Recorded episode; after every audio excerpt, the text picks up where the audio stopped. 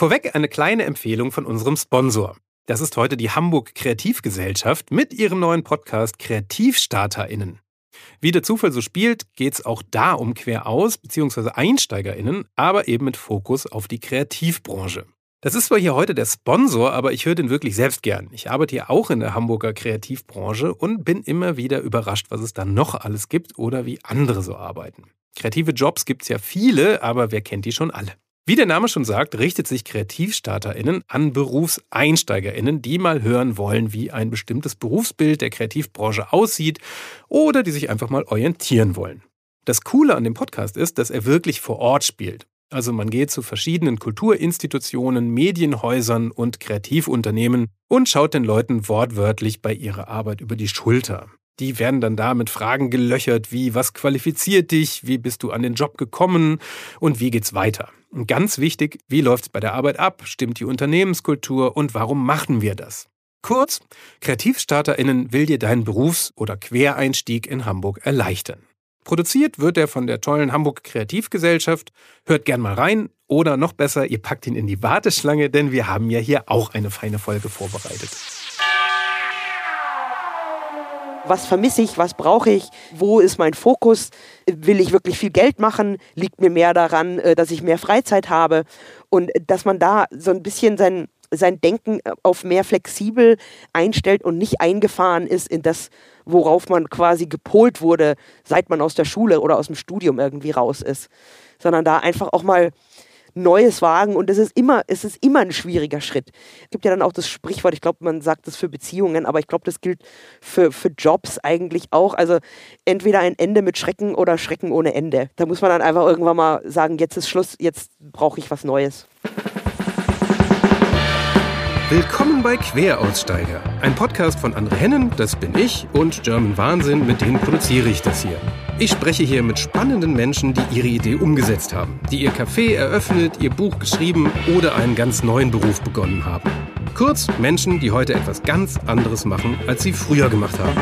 Ich will wissen, warum sie das gemacht haben und vor allem wie. Wie fängt man an, was war super und was sollte man besser vermeiden. Los geht's mit einer ehemaligen Tischlerin, die heute Cannabis-Farmerin in Kanada ist. Queraussteigerin Sina Wagner.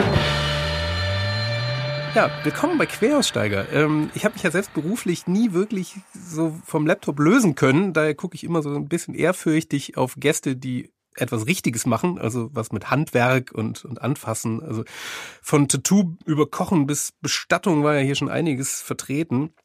Aber heute gibt's gleich zwei Highlights des Handwerks, und zwar Tischlerin und Landwirtin. Aktuell ähm, baut sie Bio-Cannabis an. Und bevor ihr jetzt die Bullen ruft, äh, bei ihr ist gerade fünf Stunden früher. Sie sitzt nämlich in Kanada. Soweit ich das im Vorgespräch verstanden habe, ist der Cannabis-Anbau dank Legalisierung genauso anstrengend wie anderes Gemüse, aber dazu äh, erzählt sie bestimmt gleich mehr. Zwischendurch äh, war sie auch mal acht Jahre bei Premiere. Die Jüngeren äh, kennen die Firma heute als Sky. Also heute äh, Handwerk, Kiffen und Fernseh gucken. Da sagt noch einer, wir würden hier nicht zielgruppenorientiert arbeiten. Ähm, Dank geht übrigens raus an Mareike Wölfel für diesen Qualitätskontakt. Und ich freue mich riesig, dass du da bist. Sina Wagner, hallo. Ja, sehr schön. Hallo André, schön hier zu sein. genau, wie bist du denn damals eigentlich auf Schreinerin gekommen? Ja, das war so, ähm, ich glaube, so ein das Gefühl, das ich damals hatte äh, aus der Realschule raus, äh, da ist man dann gerade erst mal 16, 17 Jahre alt und da muss man sich gleich entscheiden, was man quasi den Rest seines Lebens machen will. Und da weiß, also ich wusste da überhaupt nicht, was mit mir anzufangen. Ich wusste genau, dass ich in kein Büro enden wollte und habe dann einfach geguckt, was, was mir einfach so gefällt. Also da gab es ja damals auch so diese Jobbörse, wo man ins Arbeitsamt gehen konnte und sich so Jobvideos angucken kann. Das war auch sehr unterhaltsam. Und ich glaube, ich bin einfach nur auf Schreinern gekommen, weil ich einfach den Werkstoff Holz mochte. Da hatte mein Vater damals auch so eine kleine Werkstatt im Keller und da haben wir immer so ein bisschen rumgebastelt und da habe ich gedacht, ah ja gut, also bevor ich jetzt da irgendwie in einer Versicherung ende oder in einem Hotel oder sowas, da mache ich lieber was Handwerkliches, da hat man dann was in der Hand, ne? Und ähm, genau, habe mich dann so entschlossen, dann eben Schreiner zu lernen. Was kam denn, das, ich erinnere mich gerade noch an das Berufsinformationszentrum war das damals, ne? Das, äh, genau, so, ja, genau, das BITS. Ja, geil. Da war ich, glaube ich, da war ich, glaube ich, irgendwas mit, mit, mit, mit Fischerei oder so kam bei mir raus. Das war auch sehr gut.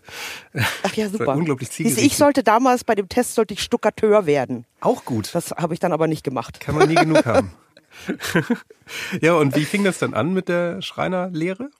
Also ich habe dann einfach äh, bei mir in der Region einfach nach äh, ähm, Werkstätten geguckt und das war damals auch, also das war dann in den Mitte 90ern, das war nicht so einfach als Frau dann auch. Also da gab es wirklich welche, die mir dann abgesagt haben, weil sie keinen separaten, äh, separate Toilette hatten, sondern eben nur eine und die war dann für die Kerle und dann konnte da keine Frau eine Ausbildung machen und ich war da also da, das fand ich sehr, sehr seltsam damals schon. Aber man musste sich, also man konnte da nicht viel machen. Da gab es ja noch keine so eine große Bewegung, wie jetzt da ist, mit Gleichberechtigung und so. Und ich habe dann tatsächlich einen Betrieb gefunden, einen ganz kleinen, ähm, und habe dann da eben, also es geht ja auch mit der Schreinerlehre so los, dass man erstmal ein Jahr nur in der Schule ist und äh, das quasi dann äh, von der Pike auf lernt, so die Theorie und wie man mit Maschinen umgeht. Und nach dem einen vollen Jahr von quasi Berufsschule geht's dann in den Betrieb für zwei Jahre und da ist dann natürlich auch mal Berufsschule immer zwischendrin angesagt und äh, für die restlichen Tage während der Woche ist man dann eben Betrieb und lernt dann dort. Und ähm, der Betrieb war zwar ganz nett, aber auch dort habe ich dann natürlich Erfahrung gemacht mit, ähm, wir hatten einen zweiten Lehrling, der war ein, ein junger Mann und äh, der hatte auch ganz viele Verletzungen immer, weil der auch Fußball gespielt hat. Und der war also weniger, wesentlich weniger im Betrieb als ich, hat aber immer die bevorzugten Arbeiten bekommen. Also ich habe mich da schon auch so ein bisschen unterdrückt gefühlt in, in einer gewissen Art und Weise und habe mich dann für diese zwei Jahre da wirklich also durchgequält durch diese äh, durch diese Ausbildung. Also Lehrjahre sind keine Herrenjahre, war da wirklich äh, das Motto der Dinge. Aber ich wollte eben, also da bin ich dann auch so sturköpfig, dass ich sage, nee, was ich da angefangen habe, das mache ich fertig. Mhm. Und ähm, ja, habe mich dann da eben durchgehangelt und äh, also ich habe auch viel gelernt, das muss man schon auch sagen. Und äh, der, es gab da zwei Chefs, den Senior und den Junior. Und der Junior war wirklich super. Also da, der war sehr nett und, und hat mir da auch sehr viel weitergeholfen mit, mit äh, was man, was auch immer zu lernen war. Aber der Senior-Chef, das war eben so einer von der alten Garde und da, der hat mich dann schon oftmals auch fühlen lassen, dass ich da nicht so wirklich willkommen bin. Und das war so ein bisschen, ja, das war nicht, nicht so einfach äh, zeitweise. Weil du dann einfach blöde Jobs bekommen hast, oder? Ja, genau. Also dann, also wir haben ganz viel auch mit Spanplatten gearbeitet und äh, also es war jetzt nicht so die, dieser Vollholzbetrieb, der dann eine schöne Eckbank irgendwo hinstellt, sondern eher so ähm, Büros, die die Schränke abbauen und dann ein neues Büro bringen und dort aufbauen und dann ausbessern, was äh, was eben nicht mehr in Ordnung war und das war einfach äh, ja, also ich hatte da oftmals diese die Jobs, wo ich da eben Sachen rausreißen musste oder ähm, die einfach unangenehme Arbeiten, da wo ich mir dann dachte, nee, also und, und der Kerli durfte dann eben mit dem Lieferwagen rumfahren anstatt dessen und hat dann da eben schon so ein bisschen mehr die äh, ja die Vorzüge genießen können und ja, also mich hat's dann auch nach diesen zwei Jahren äh, da nicht mehr wirklich gehalten. Also ich wusste dann schon halbwegs durch die äh, Ausbildung, dass das nichts für mich ist. Auch hinsichtlich, und das will ich jetzt nicht nur auf die Ausbildung schieben, aber dass ich einfach für mich selber festgestellt habe, dass ich einfach kein großes Talent dafür habe. Also ich bin da auch nicht so der ganz genaue Arbeiter, der da auf Millimeter genau die Zinken rausschneidet. Das hat mir nie so wirklich gelegen. Und äh, dann muss man auch, auch für sich selber irgendwann feststellen, dass dann, dass es dann eben nicht der richtige Job für einen ist. Ja. Aber was hast du dann gemacht? Ja, genau. Dann habe ich mir eben auch während der Ausbildung schon gedacht, gut, wo geht's denn dann damit hin? Ich habe ja jetzt zumindest schon mal was mit Holz gelernt und habe aber, also ich wollte dann schon auch irgendwie studieren nach diesen drei Jahren quasi raus aus der Schule und habe dann beschlossen, auf die Boss zu gehen. Und die Boss ist ja, also Berufsoberschule heißt sich das ja. Und ähm, das war super damals, weil da gab's freies BAföG. Das heißt, ich kam eben aus der Lehre, hatte da ja schon so ein bisschen Einkommen gehabt und bin dann zurück in die Schule und habe dann eben staatliches Einkommen quasi dafür gekriegt, dass ich mich weiterbilde. Und das fand ich total klasse. Und ich war da für zwei Jahre dann, um dann eben meinen Fachhochschulabschluss zu machen, um dann äh, danach eben dann auf die Fachhochschule zu gehen. Und genau das habe ich dann auch gemacht. Also ich bin dann nach, äh, nach Rosenheim auf die Fachhochschule gegangen und habe dann dort versucht, Holzwirtschaft zu studieren. Und da geht's dann also hauptsächlich natürlich, okay, wie arbeitet das Holz? Also was Holz braucht man dann da irgendwie für eine Sauna oder wie ist die Konstruktion, wie ist die Statik bei unterschiedlichen Sachen? Und Ja, das war dann auch nach einem Jahr vorbei, weil ich da dann kläglichst gescheitert bin an einer äh, nichtigen Prüfung, die über die Betriebswirtschaft war. Und die Betriebswirtschaft äh, war da nicht so meins. Also da habe ich den Test, glaube ich, dreimal gemacht, bin dreimal durchgerasselt und das war's dann mit dem Studium. Da konnte man dann nichts mehr machen. Ach echt, aber das ist ja ganz interessant, weil du machst ja heute eigentlich auch, hm, habt ja auch, also Betriebswirtschaft kam dann ja eigentlich, bist du ja jetzt heute, jetzt wenn wir mal kurz, kurz springen, ja gar nicht losgeworden, ne? Oder also oder? Nee, bin ich nicht so wirklich losgeworden. Also der, der Vorteil daran ist, da, ich mache das ja hier nicht alleine, sondern ich habe ja einen Geschäftspartner und der kümmert sich hauptsächlich um die Betriebswirtschaft. Ah, und äh, da konnte ich mich da so ein bisschen durchwuseln, quasi mein gesamtes Leben lang. Ich habe natürlich auch schon so ein bisschen das Hintergrundwissen, aber um sich da reinzufinden und dann speziell nochmal in einem anderen Land mit anderen äh, äh, Vorlagen und einer anderen Sprache. Das ist dann auch nochmal ein bisschen komplizierter, ja, als wenn man da jetzt das im Deutschbereich, glaube ich, gemacht hätte. Was war denn, als du eben gesagt hast, beim, äh, bei der Schreinerausbildung, da hast du viel gelernt? Hast du, hast du da ein Beispiel, was du vielleicht heute noch, heute noch anwendest? Oder was oh ja, mit Sicherheit. Also äh, ganz, also alles, was ich so mit, mit Maschinen gelernt habe, also wie man eine Kreissäge oder auch nur einen Akkuschrauber oder äh, Berechnungen, wie man jetzt, also räumliches Denken, wie man das umsetzt, da gab es ganz viele Kleinigkeiten, die mir jetzt auch hier auf der Farm eben weiterhelfen, äh, weil hier gibt's auch immer irgendwas zu reparieren. Und, und äh, diese Reparaturen, die ich je, jetzt eben hier mit dem Wissen mache, die gehen eben nicht auf den Millimeter, sondern da kann es dann auch mal ein bisschen schludriger sein und das liegt mir dann eben so ein bisschen mehr. Aber auch grundsätzlich in der Ausbildung, man lernt sich einfach auch selber gut kennen. Man lernt einfach, aus, wenn man eben aus der, aus der normalen Schule raus ist, äh, wenn man dann eben in ein anderes Umfeld kommt, mit, mit neuen Leuten arbeiten, wie man mit denen allen umgeht und äh, ähm, ja eben auch Konflikte löst und dann eben über auch über Zeiten hinwegkommt, wo es einfach wirklich Kacke ist und sich da durcharbeiten. Also es gibt einem dann schon so ein gewisses Selbstvertrauen, wenn man dann eben so durch so eine Zeit irgendwie durchkommt und das dann geschafft hat. Mhm. Ja, das war, aber du bist dann ja immer noch bei, bei Holz geblieben, ne? Also, also das, das war ja dann schon also äh, mit was für einem Ziel hast du denn dann eigentlich Holztechnik studiert? Also wenn du wusstest jetzt so so Schreinerei und und genaues Holzarbeiten ist gar nicht so deins. Wieso bist du denn bei Holz geblieben? Ja, weil ich mir dachte, äh, damals dachte ich mir eben so, ja gut, wenn ich Holztechnik mache, dann dann bin ich ja eher so der der Designer oder derjenige, der den Leuten sagt, was quasi die richtige Wahl oder die richtige Statik oder so ist. Und ich muss da nicht mehr selber genau auf quasi die, die, die Arbeiten machen. Und ich, ich war eventuell auch so eine, so eine, ähm, so eine Lösung aus der Not heraus, weil ich immer noch so ein bisschen rumgeschwommen bin und nicht wirklich genau wusste, wo ist denn mein Platz und was ist denn das, was ich jetzt dann auch für die nächsten 10 oder 15, 20 Jahre machen will. Also ich hatte da nie so den Drang. Also es gibt ja so Leute, die dann schon in der Schule wissen, ah ja gut, ich mache jetzt, ich werde Elektriker, weil das mir total liegt und das hat mein Vater schon gemacht. Und äh, also die haben einfach da dieses innere, diesen inneren Drang, dann einen bestimmten Job auszuführen. Und der war bei mir nie so ausgeprägt. Also ich hatte da nie so dieses äh, ja dieses innere Gefühl, dass das genau der richtige Platz ist. Und da ich aber trotzdem den Werkstoff Holz bis heute auch immer noch sehr gerne mag, dachte ich mir, dass da eben vielleicht, dass mich da durch das Studium, dass ich da neue Wege finde, äh, die mich da eben weiter interessieren können und mit dem ich dann da eben weiterarbeiten kann mit dem Werkstoff. Wenn diese BWL-Geschichte jetzt nicht gewesen wäre, hättest du es dann weitergemacht eigentlich? Also ist es ja, gute Frage. Also wenn ich jetzt zurückdenke, wüsste ich nicht genau, ob ich da weitergemacht hätte. Ähm, es gab da schon auch so ein paar andere äh, Fächer. Ich kann mich da jetzt auch nicht, also ich habe das auch ziemlich aus meinem, meiner Erinnerung äh, ausradiert. Aber ich, ich weiß da noch, da hatte ich auch Probleme mit anderen Fächern auch. Und es war mir, ich war jetzt nie so der Schultyp, der sich da hinsetzt und dann für, für irgendwelche Fächer lernt, sondern das, das, äh, ich war da nie der, der Typ, der sich da einfach so in so eine Sache reinwurmt, sondern äh, es, ja, es hat mir einfach dann glaube, das Studieren am Ende hat mir dann auch nicht gelegen und vielleicht war es dann auch eine, ein guter Weg nach zum was, zu was Neuem hin, dass das dann mit den Prüfungen nicht geklappt hat. Ja. Und dann, was hast du dann gemacht?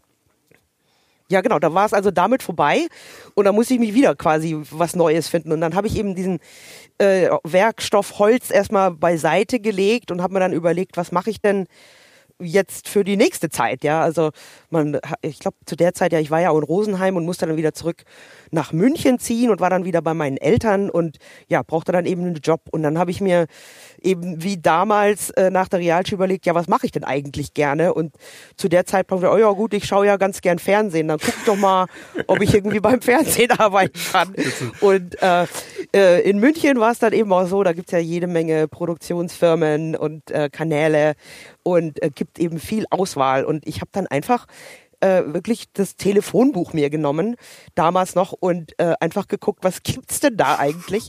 Und habe dann auf gut Glück einfach mal angerufen. Und das war eben den ersten Platz, also ich weiß nicht, ob das der erste oder der fünfte war, aber bin dann irgendwann eben bei Premiere rausgekommen und habe die gefragt, ob die eben Praktikanten suchen, damit ich da eben, also ich habe mich dann schon eingeschossen, dass ich jetzt erstmal mit Praktik Praktikums mich äh, durchschieße und gucke, ob ich da irgendwie meinen Weg finde und habe dann nachgefragt, ob die einen Praktikanten brauchen und die haben gesagt, ah ja gut, dann kommen doch einfach mal vorbei hier für ein Vorstellungsgespräch und ähm, bin dann eben bei dem Creation Club gelandet. Der ist eben die kreative Schmiede von Premiere oder jetzt auch Sky. Ich glaube, die heißen immer noch so. Ähm, wo eben quasi alles, was so zwischen den Spielfilmen läuft, wird dort produziert. Und da bin ich eben in diese ähm, in diesen Creation Club reingegangen und habe dann da dieses Vorstellungsgespräch gehabt und der Kerl, mit dem ich dieses Vorstellungsgespräch habe, der der scheint mir auch so ein bisschen, äh, dass er nicht genau wusste, was er mit mir anfangen sollte. Also der hat vielleicht auch nur gehört, ah ja, da kommt wer, den interviewst du halt mal und äh, saß dann mit dem drin und habe ihm dann so ein bisschen eben von mir erzählt und dann hat er gesagt, ah ja gut, dann schauen wir jetzt halt mal, jetzt gehen wir halt mal dahinter zum Lothar ins Archiv und wir sind dann da wirklich reingelaufen und haben dann gesagt, so Lothar, brauchst du eigentlich noch jemanden, der dir hilft? Und Lothar hat gesagt, ja und dann war ich da einfach angestellt. Also es war wirklich das einfachste äh, Jobinterview, das ich da also wirklich jemals hatte. Okay, Weil das ging wirklich problemlos. Und die haben sich ja nicht irgendwie äh, gewundert, dass da jetzt eine Holztechnik-Studentin und Schreinerin plötzlich zur Premiere möchte, oder? Das, also was die sich da im Hinterkopf gedacht hatten, das weiß ich natürlich nicht. Aber eventuell waren die einfach nur froh, dass da jemand jetzt war, weil sie eventuell dann tatsächlich wieder jemanden gebraucht haben. Und da ich einfach ja. auch jetzt nicht mit der Ambition da reinkam, dass ich jetzt sofort Tontechniker werde oder irgendwie eine große Karriere starte, sondern einfach nur ein Praktikanten Hiwi bin, der da die Bänder hin und her trägt, das war für die auch vielleicht äh, ja eine billige Arbeitskraft, die da einfach ähm, dann da so daherkam. Auch mal ganz angenehm. So. Oh, ja, finde ich auch. da muss man dazu sagen, ähm, Premiere, das war dann wahrscheinlich zu einer Zeit, als Premiere auch eine ganz schöne Nummer war, ne? Also das, ja, das war ja. Das hat sich dann aber auch schnell geändert. Also ich glaube, ich war wirklich eine der letzten, die angestellt wurden. Und das war, das war genau in 2001, weil ich mich da erinnere, im Fernsehen zu arbeiten. Und dann war hier World Trade Center und überall auf den ganzen Bildschirmen war natürlich dieses Unglück zu sehen. Und äh, daher war das dann 2001 im Frühjahr habe ich dort angefangen oder Spätsommer, äh, Frühsommer. Und äh, ich glaube, keiner nach mir ist noch mit denselben Konditionen angestellt worden, sondern es ging dann da schon ziemlich bergab mit den Abonnenten und so weiter und den Einkünften, die Premiere hatte. Und es wurde dann auch relativ strikt nachher. Und also da habe ich, glaube ich, gerade so den letzten Slot gefunden, wo ich da ohne Probleme rein konnte. Ah, und was hast du da in alles jetzt gemacht in der Zeit?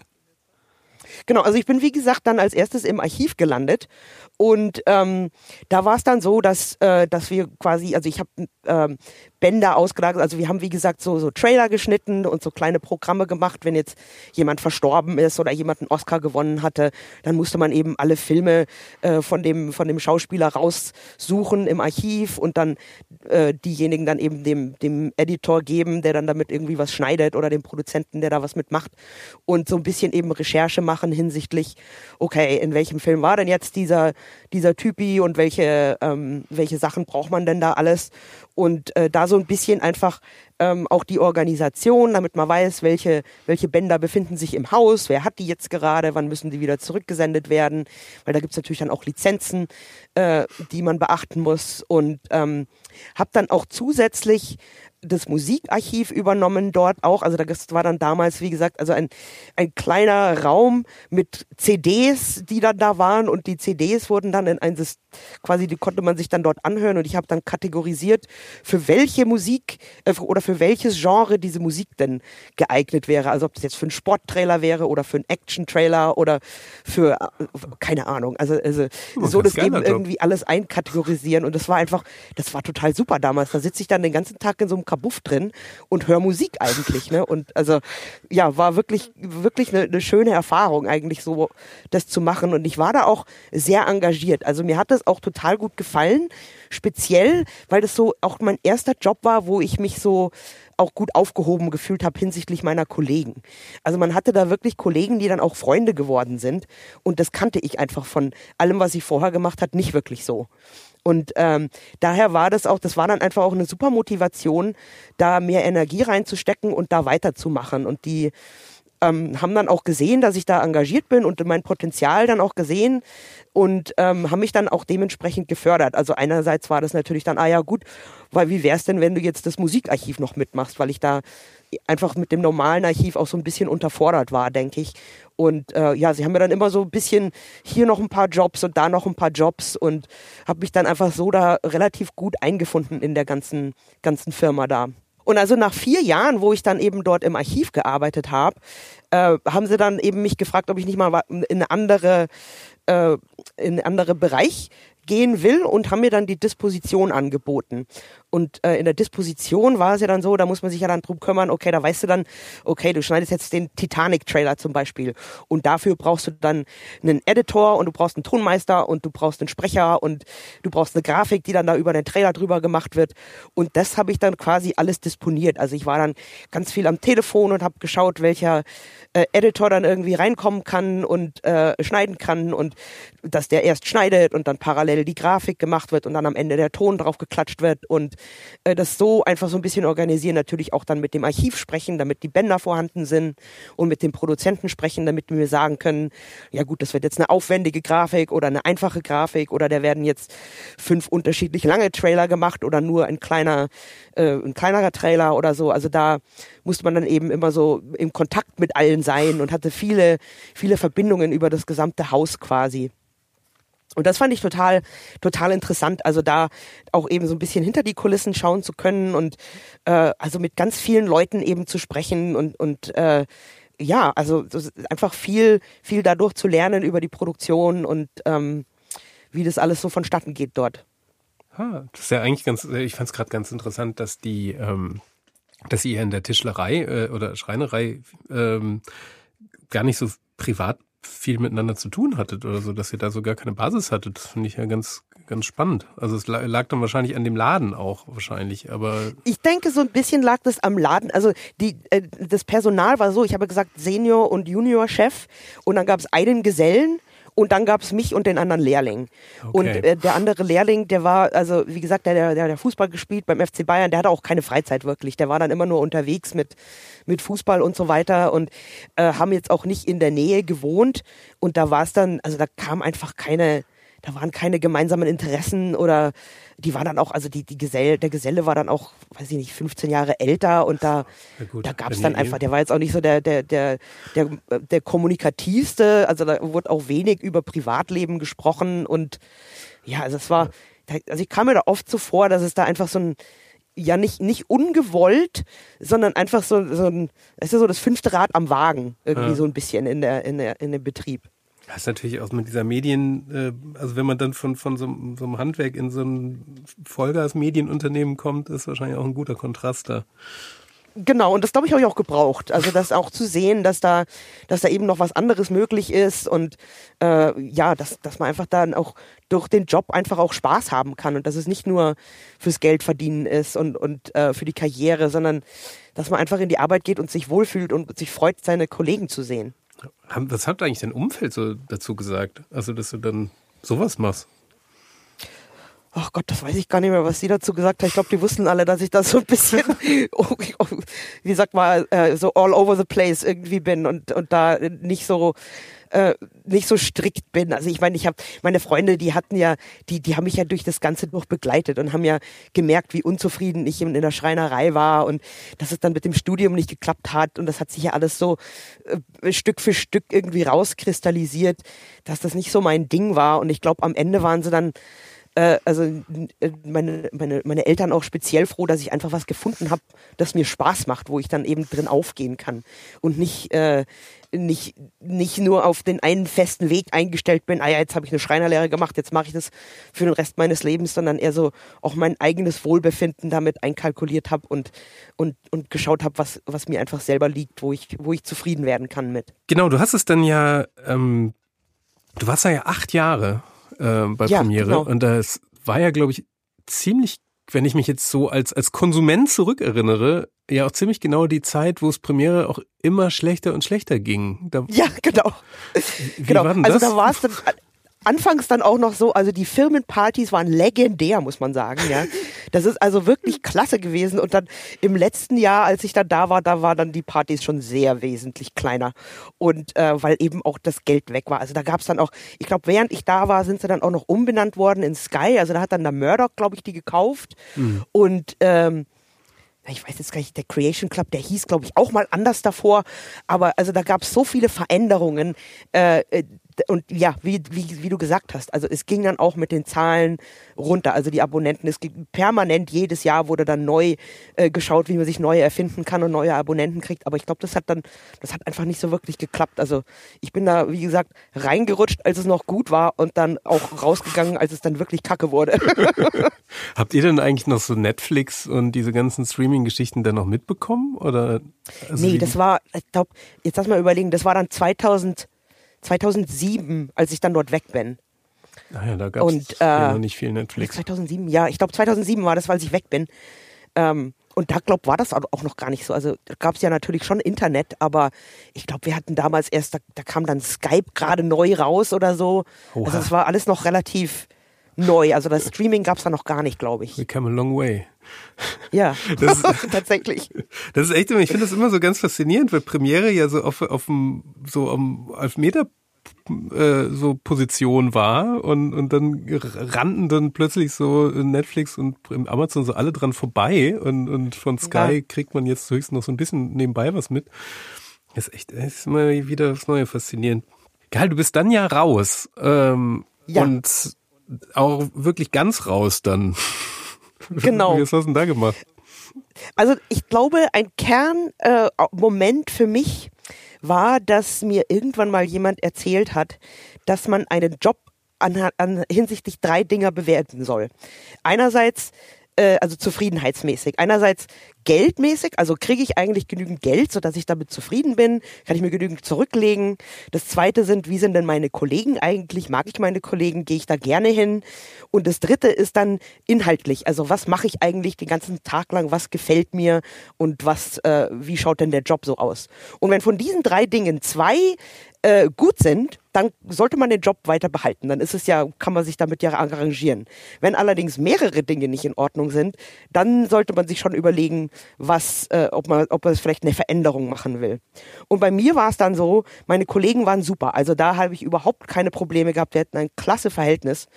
Ähm, geldmäßig war es allerdings so, dass da wirklich äh, also karrieremäßig habe ich da keine wirkliche Perspektive gesehen in dem, in dem Betrieb. Und geldmäßig war es dann auch so, also München ist ja grundsätzlich schon mal ein äh, teures Pflaster und ähm, da konnte ich dann, also ich konnte zwar gut leben, also ich weiß nicht am, auf, am Hungertuch oder so, aber ich konnte mir auch nicht wirklich wie was zur Seite legen, dass man sagt, ich spare jetzt, äh, weiß der Geier, 2.000, 3.000 Euro im Jahr, um dann für meine Zukunft irgendwie was zu haben.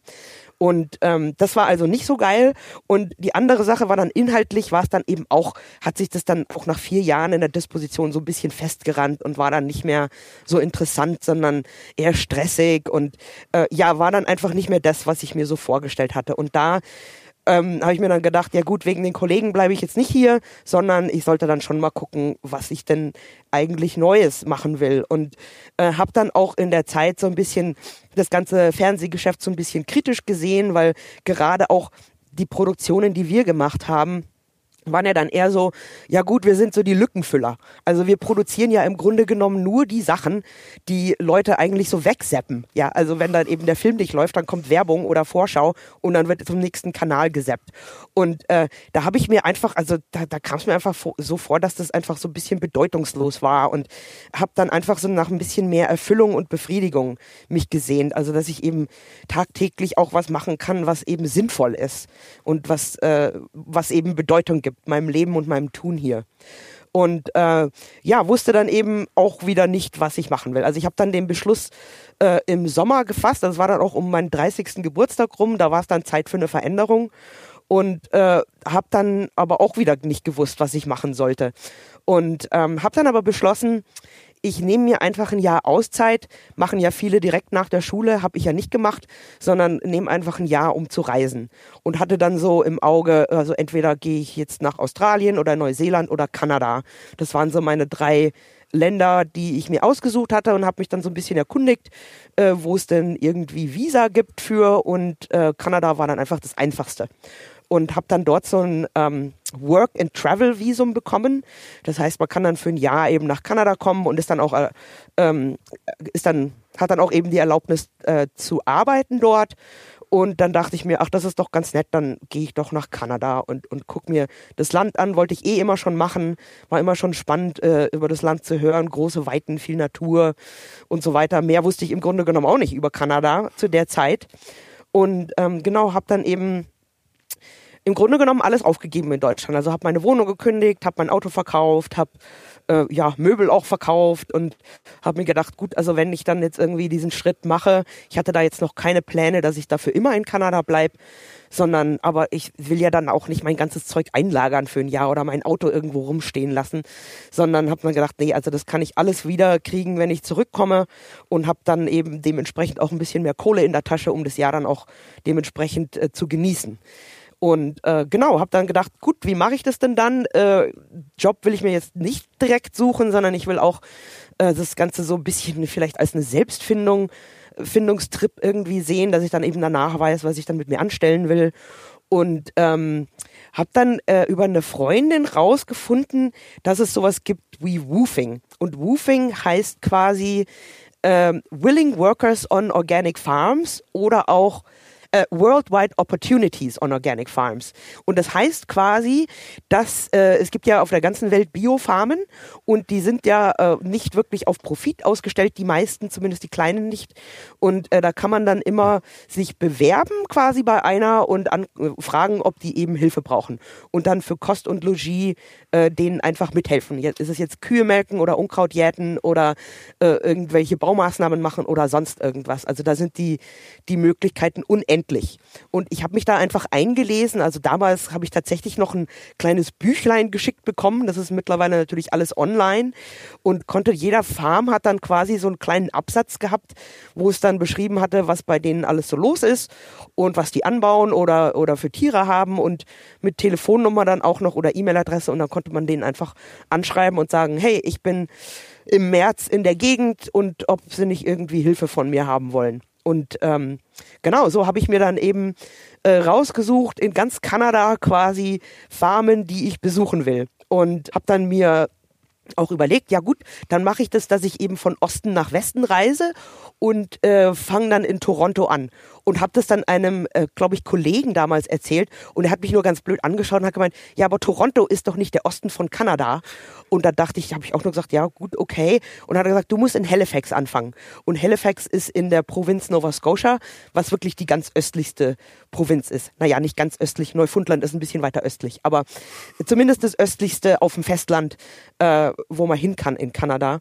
Und habe dann meinen Flug dementsprechend auch gebucht, dass ich gesagt habe, gut, dann fliege ich einfach nach Halifax und fange dann eben von dort an, mich in den Westen rüber zu arbeiten. Und der Plan war für mich dann einfach so, gut, äh, bleibe ich einfach zwei Wochen auf jeder Farm, dann kann ich so ein bisschen die, äh, die Gegend auch kennenlernen, was eben auch der Vorteil ist, wenn man halt als normaler Tourist unterwegs ist, da macht man dann halt die Touristenaktionen. Wenn man aber zu irgendeinem Biobauern geht, der zeigt einem halt dann natürlich dann die, die versteckten Wanderwege oder die, die, die Sachen, die man halt nicht so äh, offiziell sieht, sondern oder dann lernt man auch mal irgendwelche äh, Freunde von denen kennen und mache dann andere Verbindungen dadurch wieder. Und äh, also ich habe das so als super spannend angesehen, da eben mich so so durchzuarbeiten von Farm zu Farm und dann äh, zu gucken, wo es mir gefällt, wo äh, was da alles zu tun gibt und dann eben auch so ein bisschen äh, bisschen Erfahrung einfach sammeln äh, auf den Farmen. Auch wenn ich, wie gesagt, keine Ambitionen hatte, Landwirt zu werden. Also das war überhaupt nicht in meinem Hinterkopf an der Zeit. Ja, das wollte ich gerade fragen, weil ich meine, du warst ja vorher äh, Tischlerin ja schon nah am Handwerk, also näher dran an, an, an Landwirtschaft zumindest, und dann aber auch acht Jahre Medien und dann hast du aber diesen, diesen Trip komplett auf Farmen ausgelegt. Also, genau. Warum eigentlich?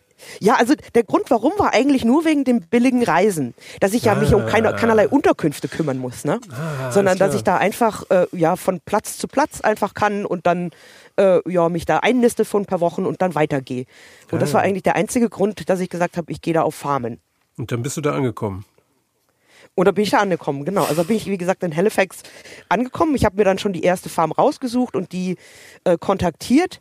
Ähm, und äh, die haben dann auch zugesagt und gesagt, ja klar, da kommst du dann vorbei, melde dich einfach, wenn du da bist. In Halifax, damit sie mich abholen können. Und habe die dann eben den Tag, glaube ich, vorher angerufen und äh, dann mit Nancy ist ihr Name, mit der Nancy habe ich dann gesprochen.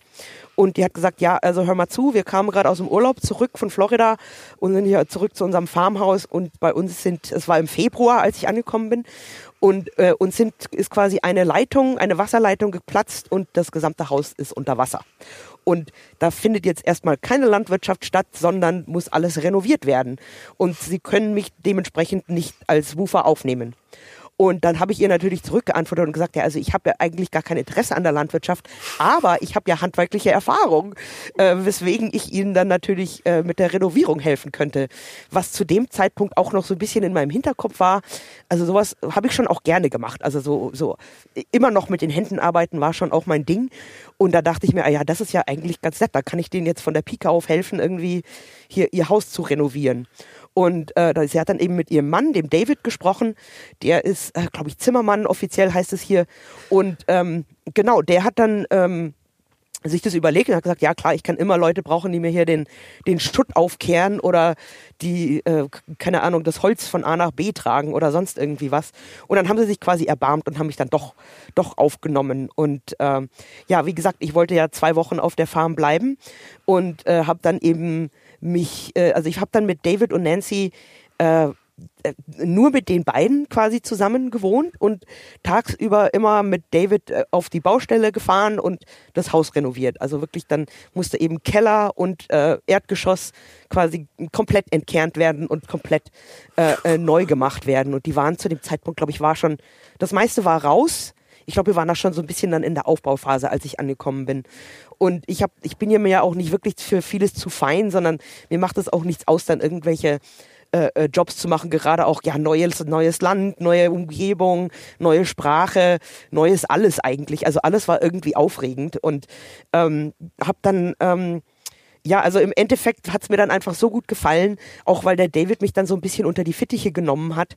Und ähm, ja, es ist dann in, in einen dreimonatigen Aufenthalt quasi ausgeartet, weil ich auch mich selber so schlecht gefühlt habe, dass ich die dann jetzt hier in ihrem Chaos alleine lassen. Also da äh, war es dann auch so, also ich bin eine helfende Hand, ich bin produktiv, ich kann denen da helfen, weiterzukommen. Ich komme mit David sehr gut klar und ähm, ich hab, ich konnte die einfach nicht in ihrem, in ihrem Schicksal da alleine lassen, bevor alles wieder so weit zusammengesetzt war, dass sie da irgendwie ihre Landwirtschaft weitermachen konnten. Und ähm, so kam ich dann eben zu, zu, dazu, dass ich dann eben jetzt diese drei Monate hier festgesetzt war, im Grunde genommen. Was aber auch nicht ganz so schlimm war. Also äh, die andere Sache ist natürlich auch der Sprach. Aspekt. Also ich konnte ja Englisch von der Schule her auch und äh, ja gut, man schaut dann beim Fernsehen, hat man dann so ein paar englischsprachige Filme und äh, kulturmäßig Englisch und so weiter, aber äh, man merkt dann auch erst, wenn man in, in das Land kommt, dass man die Sprache halt eigentlich überhaupt nicht kann, mhm. auch wenn man eben dieses Grundwissen hat und äh, man verlernt, also man seine Persönlichkeit ist einfach nicht so, so repräsentiert, wie man das gerne hätte, wenn man die Sprache nicht spricht. Und äh, da, dadurch, dass ich dann eben hier so diese drei Monate fest saß und über die drei Monate, also ich nicht nur mit David gearbeitet habe, sondern eben auch andere Leute, äh, andere Schreiner reinkamen, die, die geholfen haben und andere Helfer, die hier in der Gegend waren, ähm, also jüngere Leute auch, äh, da hat man dann eben wesentlich, äh, diese, die Sprachkenntnis, die ich, die, die, die ich in diesen drei Monaten gekriegt habe, war einfach unersetzlich. Also da, da habe ich wirklich unglaublich viel äh, gelernt und, und auch eben wieder, wieder gelernt, quasi mich selbst so auszudrücken, dass die Leute meine Persönlichkeit verstehen quasi. Und es war, es war natürlich auch sehr anstrengend, ja. Also das heißt, hat dann schon auch für mich geheißen, jeden Abend Vokabeln buckeln. Also ich habe dann wirklich jeden Tag bin ich auch mit meinem kleinen deutschen äh, Lexikon, Deutsch-Englisch-Lexikon da rumgelaufen. Und jedes Mal, wenn ein neues Wort kam, habe ich mir dann Eselsohr reingemacht und das markiert und dann am Abend aufgeschrieben und jeden Tag durch das ganze, äh, durch die ganzen Vokabeln durchgegangen, sodass eben da äh, meine Sprache auch besser wäre. Also das war einfach nicht so einfach, aber war eben auch sehr zufriedenstellend, weil man eben sofort im nächsten Tag auch gemerkt hat, ah, ich kann jetzt wieder ein bisschen mehr mich verständigen. Ah. Aber hast, äh, hast du dann, also ihr habt ja in drei Monaten dann das, das alles zusammengesetzt dann wieder in der Zeit. Genau, also so, so ging das dann. Also es war jetzt auch nicht, es ist zwar ein relativ großes Haus, aber es war dann schon auch der Fokus auf so zwei, drei Räume. Also ein großer Raum war eben die Küche, äh, der renoviert werden musste und dann noch so ein Aufenthaltsraum. Und äh, das Wasser stand nur in Anführungsstrichen so, ja, so drei Zentimeter hoch. Aber das heißt natürlich, der ganze Boden ist futsch. Und äh, ja, mit, mit den Helfern, die wir da hatten, hat das dann auch in der Zeit funktioniert eigentlich ganz gut. Ja. Aber bist du dann nach den drei Monaten dann, also hast du den, bist du dann weitergezogen dann? Genau. Also ich habe dann denen auch irgendwann gesagt, so, also jetzt ist gut. Ich muss jetzt, ich will ja eigentlich Kanada erkundigen. Das war ja also so eigentlich mein Plan äh, von vornherein und habe dann gesagt, nee, ich, ich will also wirklich jetzt nicht nur am östlichsten Zipfel von Kanada festsetzen, sondern äh, mir dann tatsächlich auch das Land anschauen und habe dann aber meinen Plan über den Haufen geworfen, dass ich da äh, jetzt vom Farm zu Farm tandel und mich da durcharbeite, sondern habe mich stattdessen entschieden, mir ein Auto zuzulegen und ähm, mit dem Auto dann eben quasi zu reisen. Und das ging aber eben auch deswegen sehr einfach. Man braucht ja Versicherung und eine Adresse. Und es ging eben alles auch nur, weil ich eben diese Farm hier hatte. Also da haben sie mir schon sehr gut geholfen, dass ich dann eben die Versicherung über ihren Namen auch laufen lassen konnte, mhm. dass ich da eben bessere Konditionen bekomme und eben ihre Adresse, wo meine ganzen Papierkram hingeschickt worden konnte und so weiter. Und äh, David hat mir natürlich auch geholfen, dann das Auto zu finden. Ich kenne mich da ja auch nicht aus. Also gerade, also Autos habe ich überhaupt keine Ahnung von. Und dann auch noch hier äh, diese ganzen Modelle, die es hier gibt und dann äh, ja, also das war auf jeden Fall alles sehr kompliziert für mich, das irgendwie rauszufinden, wie man dann auch, also ich musste dann auch meinen meinen schönen rosa Führerschein musste ich abgeben äh, und mir dann hier einen kanadischen zulegen, äh, weil ich sonst einfach nicht hätte fahren können. Also Ach, musstest du alles nochmal machen oder? Nee, nee, nee. Also das zum Glück nicht. Ich musste den nur austauschen. Da hatten sie, glaube ich, schon so viel Vertrauen in, in das deutsche System, dass ich weiß, wie ich Auto fahre. Aber ich muss auch dazu sagen, es ist schwierig rauszufinden in einem neuen Land, was denn so die anderen Regeln sind. Also es gibt ja da, jedes Land hat so seine speziellen eigenen Verkehrsregeln. Und wenn man die nicht kennt, dann, dann sitzt man halt teilweise auf der Straße und wird angehupt.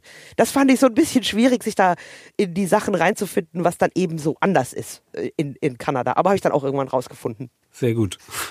Und dann, genau. wie, wie weit bist du gekommen? Also ich bin dann tatsächlich bis, also ganz nach Westen bis, also hoch in den Yukon auch gekommen äh, das, also ich weiß gar nicht mehr viel, es sind einige Kilometer, die ich da abgerattert habe. Und ähm, bin, also ich hatte dann auch, das war auch ganz witzig, weil ich dann einen Kollegen vom Fernsehen noch hatte und der hatte einen Verwandten, der so eine Hütte oben im Yukon, nee, warte mal, das war glaube ich, in British Columbia hatte der so eine Hütte, weißt du, so wie die Deutschen halt ihre Hütten in Kanada haben, wo sie dann im, im Sommer hinfahren und er, er hatte dann gesagt, er fährt da hin im Sommer und macht Urlaub und warum komme ich denn da nicht hoch? Und macht dann Urlaub quasi mit ihm und noch einem weiteren Kollegen. Und das war dann so ein ganz nettes Ziel eigentlich für mich, dass ich wusste, ah, die zwei sind da oben im August oder wann auch immer das war. Und äh, wenn ich da hinzuckel mit meinem Car, mit meinem Auto, dann äh, kann ich da mit denen die zwei Wochen in dieser tollen Hütte verbringen. Das ist dann so und das Skifahren, ich dann so oder? auch. Oder? Äh, ja, die war ja August. Also so, da okay, ist nichts mit, nicht also auch, auch wenn es hoch im Norden ist, aber da ist nichts Schnee. Da ist dann eher Sonne von, äh, von äh, ja, zwei Uhr früh bis elf Uhr nachts oder so das war auch sehr, Oha. sehr cool, das ja. so mal mitzukriegen, diese, die Unterschiede in der, in der Tageslänge, wenn man sich eben dann in den nördlichen Breitengrad irgendwie vorarbeitet. Ähm, genau, also da, das war so ein, so ein super Ziel für mich und ich bin dann natürlich auch ähm, ja, also dieses, dieses unabhängige Reisen war dann natürlich auch total klasse. Also ich habe dann auch in meinem kleinen Dodge Spirit war dann mein Auto, kein großes Auto, also äh, nichts, wo man sich dann schön reinlegen kann, aber ich habe dann trotz alledem da, glaube ich, 30 Nächte in diesem Auto zusammengekrampft irgendwie verbracht und dann auch Campingplätze hier und dort und dann auf der Seite von der Straße konnte man dann auch irgendwie immer sein, sein Zelt aufbauen. Da gibt's dann auch, also Wildcampen ist hier nicht so äh, so groß verboten, wie das jetzt in Deutschland der Fall ist, glaube ich. Und ähm, genau, das war einfach äh, relativ einfach, da sich irgendwie so durch das Land durchzuarbeiten. Es gab dann natürlich auch so ein paar Momente, wo du dir denkst, ja, also ich habe jetzt hier schon seit ja, zwei Tagen keine Menschenseele mehr gesehen und äh, bin jetzt hier irgendwo in der Pampa im Norden. Also wenn jetzt irgendwas, wenn jetzt da der Bär kommt, dann weiß ja keine Sau, wo ich bin oder wer ich bin oder so. Also da gab es schon so ein paar Momente, wo ich da äh, so mich so total weg von der Zivilisation auch gefühlt habe, was einerseits total super war und andererseits aber natürlich auch ein bisschen, bisschen beängstigend. Ach, ich wollte ja. gerade fragen, du warst, du warst echt die meiste Zeit alleine während dieser ganzen Strecke da? Ja, genau. Also da war ich tatsächlich wirklich komplett alleine eigentlich. Also klar, man kommt dann natürlich auch mal irgendwie auf den Campingplatz und, und sitzt dann am Feuer mit ein paar Leuten, aber ich habe das da wirklich ganz alleine gemacht. Und ich muss auch sagen, ein paar Leute kamen dann auch auf mich zugesagt, ja, also als Frau da alleine jetzt hier so reisen, ich habe mich niemals unsicher gefühlt. Also ich muss auch sagen, dass die Kanadier wirklich ein sehr nettes Völkchen sind. Also die sind super hilfsbereit. Also mir hat auch, bevor ich losgefahren bin, dann einer gesagt, wenn du irgendwann mal Probleme mit dem Auto hast, mach einfach da deine, deine Motorhaube hoch, der nächste wird sicher anhalten und dir helfen. Und so ist es dann auch, wenn mal einer vorbeikommt. Ja, oft kam halt dann auch keiner vorbei. Aber äh, also ich musste dann schon auch irgendwann in der Pampa da selber mal meinen mein Reifen wechseln, weil wirklich keine Sau, also da war, war wirklich keiner da. Wahrscheinlich helfen und, die deswegen, äh, wenn die denken, wenn, wenn ich ja. liegen bleibe, wenn da einer vorbeifährt. ja, also das ist schon auch hier so die Mentalität. Also da gibt's dann auch Regeln, äh, also wieder so eine Verkehrsregel, wo sie sagen, also niemals ohne Decke, extra Snacks und extra Wasser irgendwie auf die Straße gehen, weil du kannst halt auch irgendwann mal ähm, irgendwo stecken bleiben und dann hast du zumindest eine Decke und ein bisschen Wasser und so, ne? Das ist eine sehr kanadische Autoregel. Ja. Das, das kommt mir so, so wie, wie irgendwie so Outback Australien oder so. Ja, so, so ein bisschen. Also da, hier gibt's schon Gegenden, wo wirklich, also da sagt sich noch der, wie sagt man da, der Hase und der, der Igel gute Nacht oder so, ne? Ja. Du warst dann dann im Yukon da in der Hütte und, und da, also du hast du dann auf der ganzen Strecke dann gearbeitet auch? Oder, oder hast nee, überhaupt nicht. Ah, oh. Überhaupt nicht habe ich gearbeitet, nix. Ich war da nur unterwegs für mein eigenes Vergnügen und äh, habe das auch sehr genossen. Also so, für, ich war dann glaube drei Monate gesamt unterwegs und habe dann einfach nur die Sachen gemacht, worauf ich Bock hatte. Und wie gesagt, also habe das dann auch so ein bisschen als Selbstfindungstrip irgendwie gesehen und hatte noch in der Rückhand äh, ein Angebot von David, der gesagt hat, du, wenn du hier jetzt nichts anderes findest auf deinen Reisen, äh, du kannst hier einen Job haben für den Herbst, wenn du hierher zurückkommst, bezahle ich dich dann auch. Und äh, genau, habe dann so gedacht, na ja gut, also da, äh, das hat mir ja gut gefallen dort und äh, dann fokussiere ich mich jetzt einfach nur, um das Land kennenzulernen und da äh, so quasi mein Jahr oder meine drei Monate dann Auszeit zu nehmen und, und das zu erkunden und habe dann da wirklich auch ja am Abend dann hier meinen Reiseführer angeguckt und dann gesagt, ah ja gut, dann fahre ich da, dorthin morgen und bin dann dorthin gezuckelt und äh, genau, war dann super frei und, und äh, ja, habe einfach diese kanadische Freiheit und mir, mir diese Zeit einfach für mich selber genommen. Du bist dann ja wieder zurück dann, ne? Genau, genau. Also ich habe dann ähm, wie gesagt, meine, meine Tour durch Kanada beendet und bin dann, also mich überrascht bis heute noch, dass mein Auto den Weg äh, einmal von Ost nach West und dann wieder von West nach Ost durch Kanada durchgehalten hat. Ähm, und weil viele Leute machen den, den Weg einfach nur einmal, dass sie irgendwo hinfliegen und dann zurückfahren oder so. Und genau, also dann habe ich mir eben bin eben wieder zurück auf diese Farm gekommen und äh, hab dann äh, bin dann irgendwann hier auch einfach aufgetaucht und äh, sie haben mich dann auch herzlichst wieder aufgenommen. Äh, wie ich mittlerweile weiß, ist der Herbst eine sehr geschäftige Zeit auf einem Landwirtschaftsbetrieb und die waren natürlich sehr froh, dass dann eine extra Hand wieder daherkam. Und äh, genau, also wir haben dann, äh, zu dem Zeitpunkt war dann auch äh, Owen und Nancys Sohn hier, äh, der dann mitgearbeitet hat, der Owen. Und mit dem habe ich mich auch total super verstanden. Und äh, wir hatten dann eben den gesamten Herbst, wo wir da äh, gemeinsam äh, gearbeitet haben und äh, David dann mich eben wieder unter seine Fittiche genommen haben und ich dann in, in dieser Zeit allerdings hauptsächlich eben Landwirtschaft gemacht habe. Also keine Renovierung mehr, die war dann natürlich komplett abgeschlossen.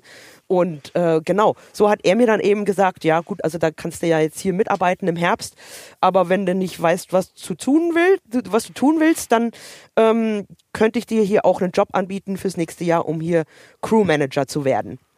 Und ähm, er wusste natürlich von meiner Situation, dass ich, also von meiner Vergangenheit äh, und äh, dass ich eben nicht genau wusste, was denn jetzt für mich ansteht und hat dann die Situation beim Schopf gepackt und äh, quasi mich an Land gezogen sozusagen und gesagt, hier komm doch einfach rüber und mach hier Crewmanager. Ah, okay. Genau, und ich bin dann eben, im Winter musste ich ja wieder zurück. Mein Visum war ja ausgelaufen, äh, das Work and Travel, das ich hatte.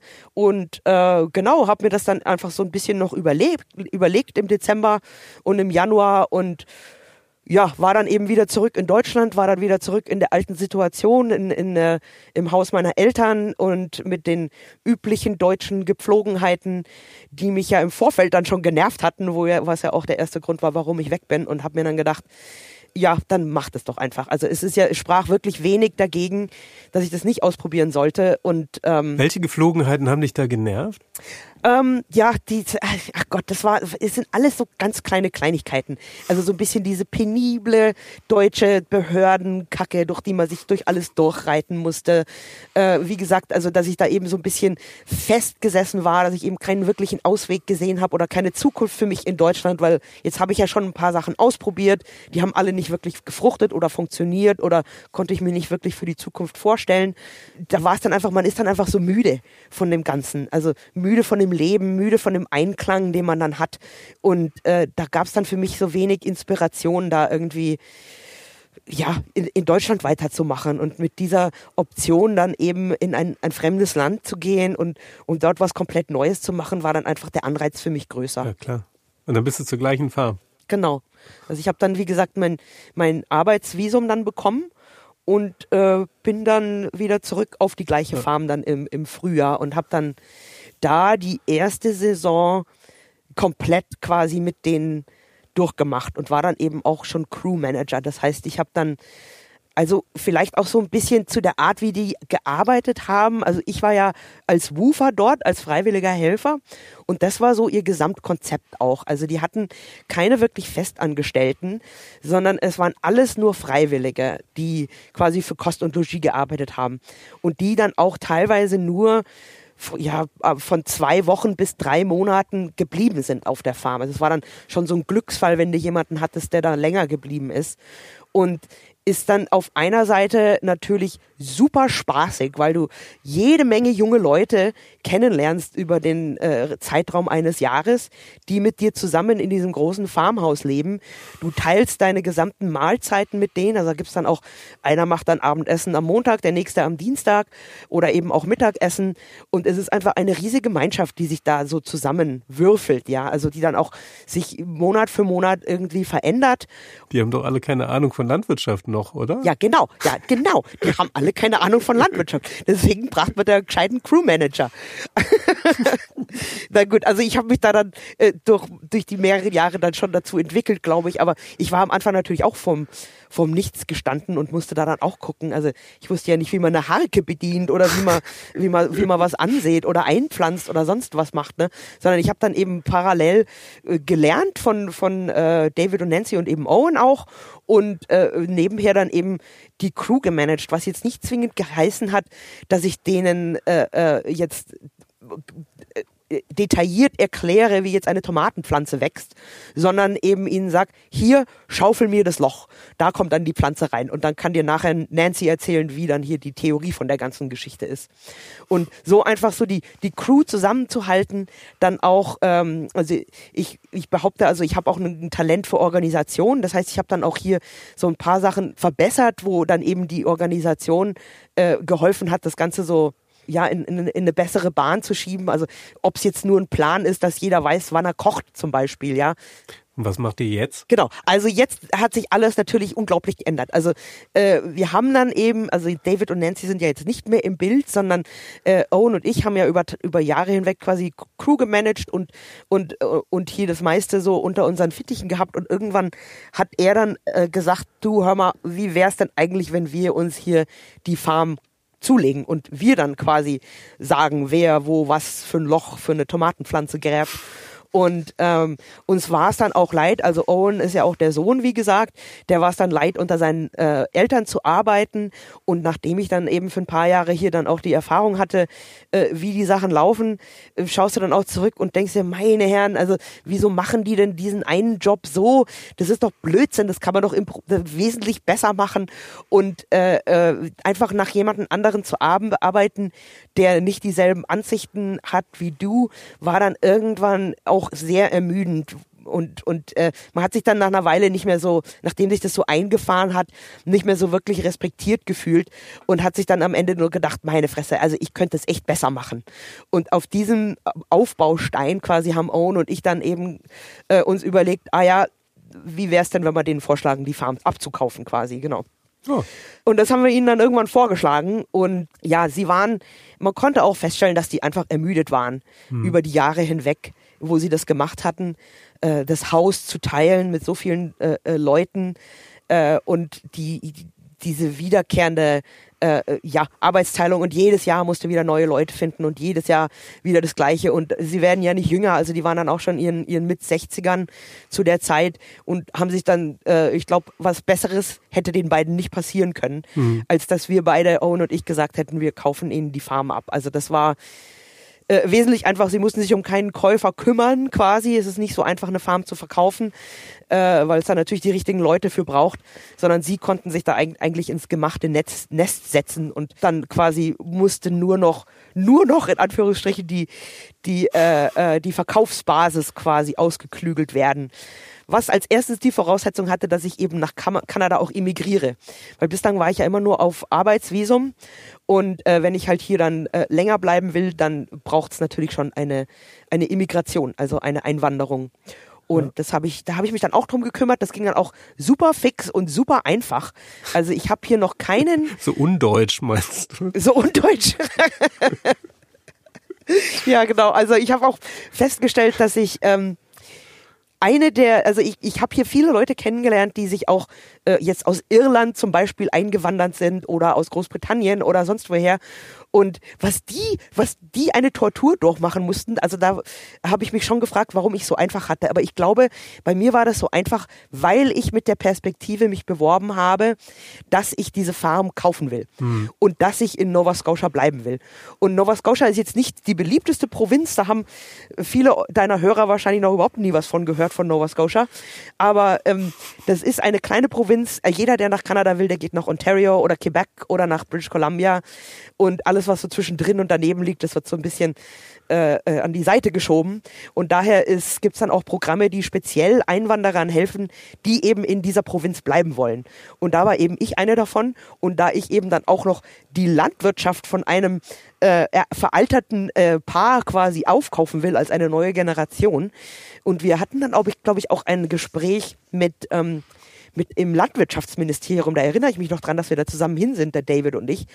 Und aufgrund dessen, diesen Gesprächs und denen ihrem Empfehlungsschreiben habe ich mir also, glaube ich, einige Hindernisse erspart. Also ich musste zum Beispiel keinen Englischtest machen. Jeder, der kommt, also ob aus Irland oder Großbritannien, muss hier erstmal einen Englischtest ablegen.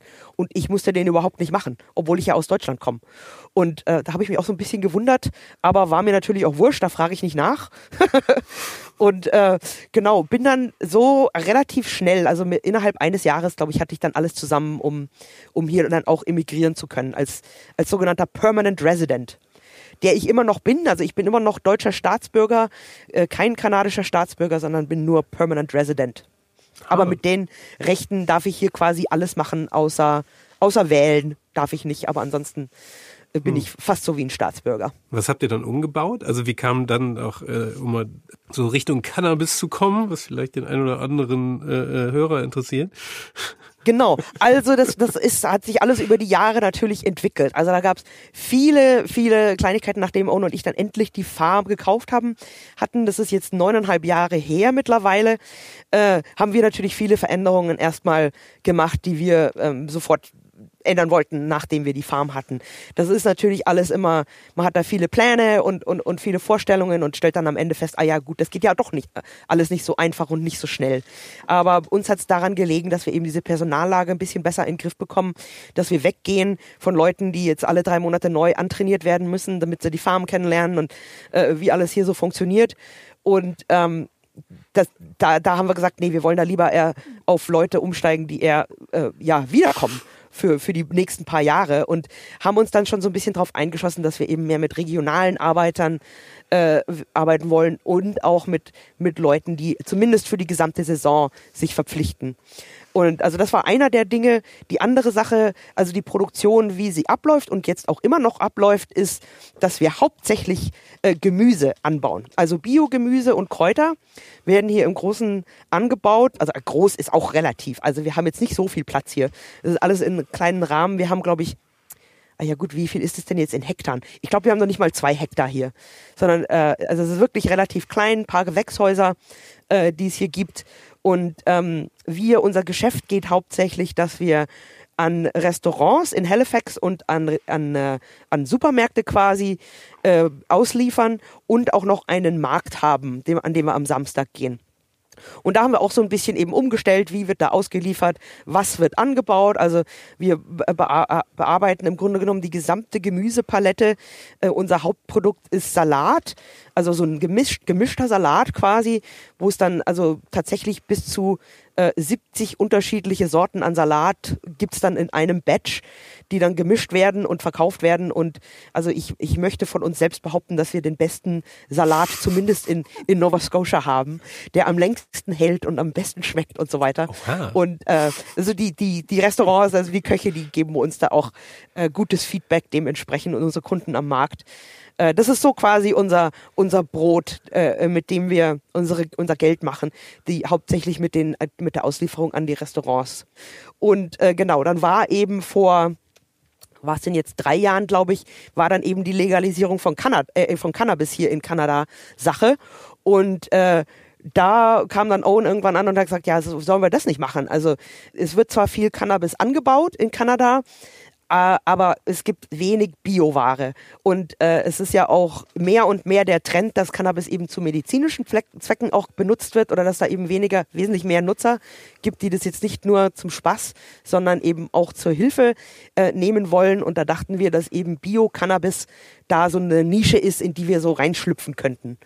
Und äh, das hat aber auch ewig gedauert. Also das war, das war schlimmer als meine Immigration, da das alles fertig zu kriegen, dass du da Cannabis anbauen darfst. Also das ist wirklich super geregelt. Also also hochsicherheitsmäßig irgendwie geregelt. Und da dann erstens mal rauszufinden, wie baust du das an, was brauchst du alles für, äh, für, für, für nicht nur Werkzeuge, sondern auch für, für Gebäude im Grunde, im Grunde genommen, wo du dann eben auch gescheit trocknen kannst äh, und einlagern kannst. Und äh, alles muss natürlich äh, hier abgeriegelt werden mit Zäunen drumrum, damit keiner äh, hier rein kann und dann dir die, deine Blüten irgendwie stiehlt. Und ähm, es hat dann also ich glaube, ein bis zwei Jahre gedauert, bis wir dann erstmal so weit waren, dass wir diese Lizenz erstmal kriegen konnten. Und das ist jetzt ja ziemlich genau ein Jahr her. Also im, im Spät, äh, im Frühwinter 2020 hatten wir dann unsere Lizenz. Das ist mal ganz interessant zu hören, wie das dann ist, wie so eine Legalisierung dann halt aussieht, weil das dann immer, äh, wenn man jetzt irgendwelche will jetzt mal CDU-Politiker, die denken dann alle liegen nur noch kiffend in der Ecke und es ist alles pur Anarchie bricht aus. Aber es ist ja das komplette Gegenteil. Es ist ja. Nee, also das gab es bei uns in Kanada auch überhaupt nicht. Also ich muss auch sagen, dass die Kanadier wesentlich entspannter hinsichtlich Cannabiskonsum sind. Also da war es damals auch schon so, also da du kriegst an jeder Ecke ein Joint angeboten. Auf jede Party, die du gehst hier, da gibt's überall Gras. Äh, Bier natürlich auch, ist ja klar. Äh, aber das ist hier, das, es, es Rauchen, also Tabak wird wesentlich weniger geraucht als Cannabis. Mhm. Da also Tabak ist mehr verpönt, als wenn man Joint raucht hier. Und auch schon vor der Legalisierung im Grunde genommen. Und ähm, die sind da einfach, ja, ganz relaxed mit der Sache. Abgesehen davon, mein, also es gibt hier auch einfach so viel Platz, wenn du diesen gesamten Platz in Kanada von der Polizei kontrollieren willst, das geht einfach nicht. Und daher ist da auch viel an Platz, wo dann eben Cannabis angebaut werden kann, äh, das keine Sau jemals irgendwie mitkriegt. Und der Schwarzmarkt blüht natürlich. Und ich glaube, äh, da hat dann irgendwann Kanada die vernünftige Entscheidung gemacht, Moment mal, da gibt's ja auch Steuergelder, die wir damit einnehmen können. Und warum sollte denn das alles nur im Schwarzmarkt bleiben? Ja, aber dann habt ihr jetzt auch eine amtliche Anfangsinvestition da gemacht, ne? Also das ist ja schon was ganz anderes als jetzt Salat. So ja, Stichwort definitiv. Zäune. Also diese Anfangsinvestition, die war auch relativ groß. Also äh, ähm, weil äh, nicht nur, man braucht ja dann wieder polizeiliches Führungszeugnis und Kopien von allem und in meinem Fall dann auch Übersetzungen aus dem Deutschen teilweise und dann äh, die, die ganze Infrastruktur, die da aufgebaut werden muss. Und das musste ja alles neben dem normalen Betrieb geschehen auch. Ja, also wir mussten ja trotzdem noch buckeln, dass wir das, das Gemüse und die Kräuter alle an den Mann bringen und da dann äh, genügend Kohle machen, um unsere Schulden abzubezahlen und unsere Leute zu bezahlen. Und äh, das war dann echt auch so ein bisschen immer so eine, so eine Krücke, die dann äh, teilweise teilweise äh, an der Seite irgendwie mitgelaufen ist. Und äh, also war unglaublich aufwendig. Und da man ja jetzt auch äh, eben mit der Regierung da zusammenarbeiten muss, ist es auch eine andere Sache. Also da muss man wirklich jeden Monat berichten, wie viele Samen, wie viele Pflanzen, wie viel Blüte, wie viel Gramm hier, wie viel da. Und das, das ist einfach so ein bisschen anders, als auch wenn ich nur jetzt Salat anbaue und dann hier einen Koch anrufe und sage, wie viele Pfund willst du denn eigentlich?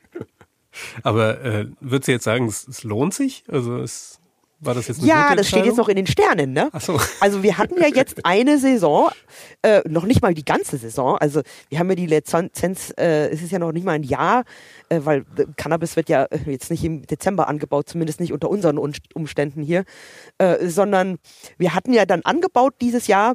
Das war auch ein großer Lernprozess, weil ähm, ja, also ich meine, man hat davor schon auch mal hier, hier oder dort ein Pflänzchen angebaut, aber in großem Stil eben nicht und das es ist eine wunderschöne Pflanze, aber die wächst dir halt einfach auch über den Kopf raus. Und da muss man dann schon so ein bisschen äh, äh, dranbleiben, damit das eben nicht aus den Ufern gerät hier. Und äh, es gibt eben auch unterschiedliche Lizenzen. Also diese Lizenz, die wir besitzen, ist nur eine Lizenz für den Anbau. Das heißt, ich darf anbauen und dann habe ich hier meine, weiß der Geier, wie viele Kilogramm Gras im Ende. Äh, und dann, was mache ich dann damit? Ich kann ja jetzt nicht einfach hier bei mir auf meinen Wochenmarkt gehen und das verkaufen, weil es ja staatlich reguliert ist und weil es ja auch versteuert ist. Das heißt, ich als Anbauer muss mir einen Käufer suchen, der das weiterhin ähm, verarbeitet. Also bei uns heißt es ein Processor. Das heißt, der kauft mir dann meine, äh, weiß der Geier, Kilogramms von, von Gras ab und derjenige kann dann daraus entweder Öl machen oder das äh, individuell für die Läden verpacken oder äh, äh, hier so Edibles, so Gummibärchen oder was draus herstellen. Und da haben wir quasi keinen Einfluss. Wir sind quasi nur der Zulieferer.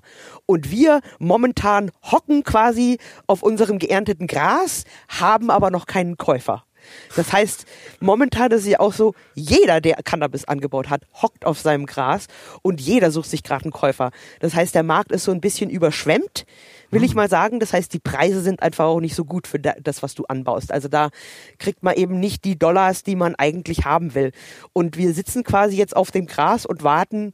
Einerseits recherchieren wir, wer könnte es denn von uns abkaufen und andererseits, wie viel können wir denn da kriegen.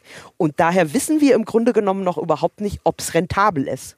Ja. Weil wir eben nicht wissen, wie viel wir machen können mit dem ganzen Geld. Können wir jetzt als Promotion hier machen. Also, falls irgendwie falls ja, wenn irgendeiner in Kanada ein, ein Processor zuhört, der könnte sich gerne bei mir melden. Wir haben ja so ein Super paar Qualität. Greifen Sie jetzt zu. genau.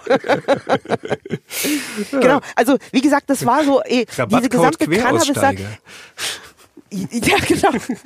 Also ich, ich will mich jetzt noch nicht selber als, als Cannabis-Farmer bezeichnen, weil das eben noch nicht so wirklich ge gefruchtet hat. Also es ist immer noch so die Experimentierphase, sondern ich bezeichne mich immer noch als, als Biobauer, der eben Gemüse und Kräuter anbaut. Das ist so das, was wir machen und äh, werden jetzt eben, denke ich mal, über das nächste, also wenn wir eben einen Käufer finden in den nächsten paar Monaten, denke ich, und also bevor der Frühling dann eben losgeht, dann werden wir wahrscheinlich weiter anbauen.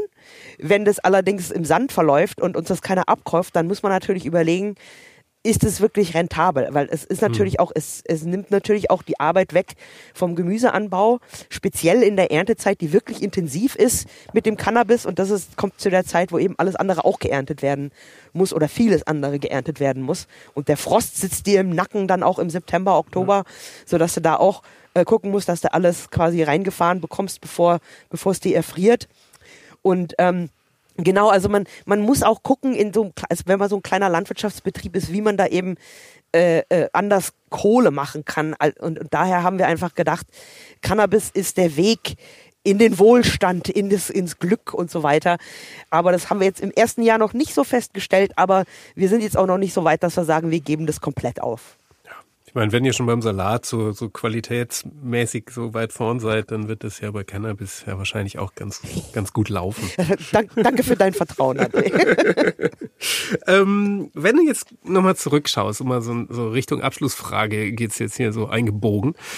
Ja. Ähm, den Podcast hier hören ja so relativ viele, die, die mal so ein bisschen überlegen, so ist es ist der Job, den ich mache, gerade gut, so die die mit so ein bisschen auf gut Deutsch mit einem Querausstieg liebäugeln, so hin und wieder. Was mhm. soll ich machen?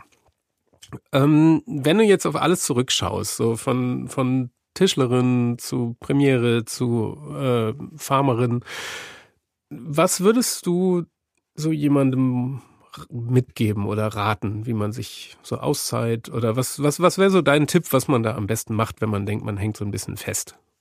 Also ich glaube, wie ich ja vorher schon erwähnt habe, diese diese, diese Regel mit diesen drei Schwerpunkten.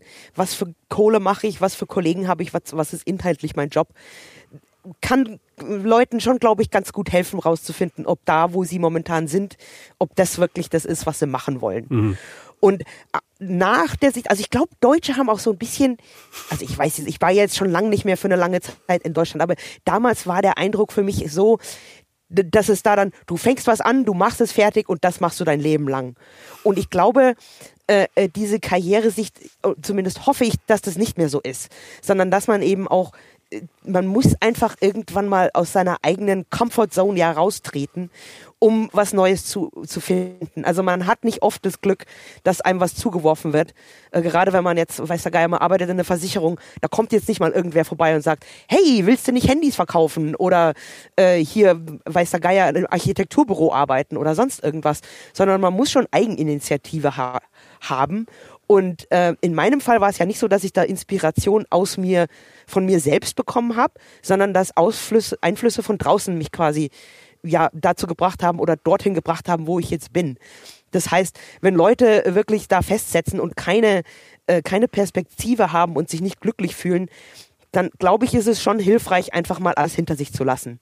Und dann einfach zu schauen, was fehlt mir denn eigentlich? Also ich in dem Jahr Auszeit konnte ich schon feststellen, was fehlt mir in Deutschland oder jetzt auch nach diesen Jahren, die ich jetzt hier bin. Was vermisse ich? Was brauche ich? Wo ist mein Fokus? Will ich wirklich viel Geld machen? Liegt mir mehr daran, äh, dass ich mehr Freizeit habe? Und dass man da so ein bisschen sein, sein Denken auf mehr flexibel einstellt und nicht eingefahren ist in das, worauf man quasi gepolt wurde, seit man aus der Schule oder aus dem Studium irgendwie raus ist. Sondern da einfach auch mal Neues wagen und es ist immer, es ist immer ein schwieriger Schritt. Es gibt ja dann auch das Sprichwort, ich glaube, man sagt das für Beziehungen, aber ich glaube, das gilt für, für Jobs eigentlich auch. Also entweder ein Ende mit Schrecken oder Schrecken ohne Ende. Und also da muss man dann einfach irgendwann mal sagen, jetzt ist Schluss, jetzt brauche ich was Neues. Ja, sehr guter Tipp. Ja, es ist immer auch dieses, es gibt niemanden, der einem die eigene Freiheit verkauft. Ne? Also es ist halt, mm, es hat, hat genau. halt keiner, keiner äh, Interesse dran, was, dass du, dass man sich da so völlig neu verwirklicht. So, ne? Mhm. Das, ja, finde ich ein also, großartiger Tipp. Das war mega interessant alles. Total toll. Ja, super. Vielen Dank, dass du da warst. Das war Queraussteiger für heute. Wenn es euch gefallen hat, bewertet uns gerne bei Apple Podcasts. Verbesserungsvorschläge oder Empfehlungen für Gäste schickt ihr uns am besten auf Facebook oder Instagram. Wir freuen uns, wenn ihr bei der nächsten Folge wieder dabei seid.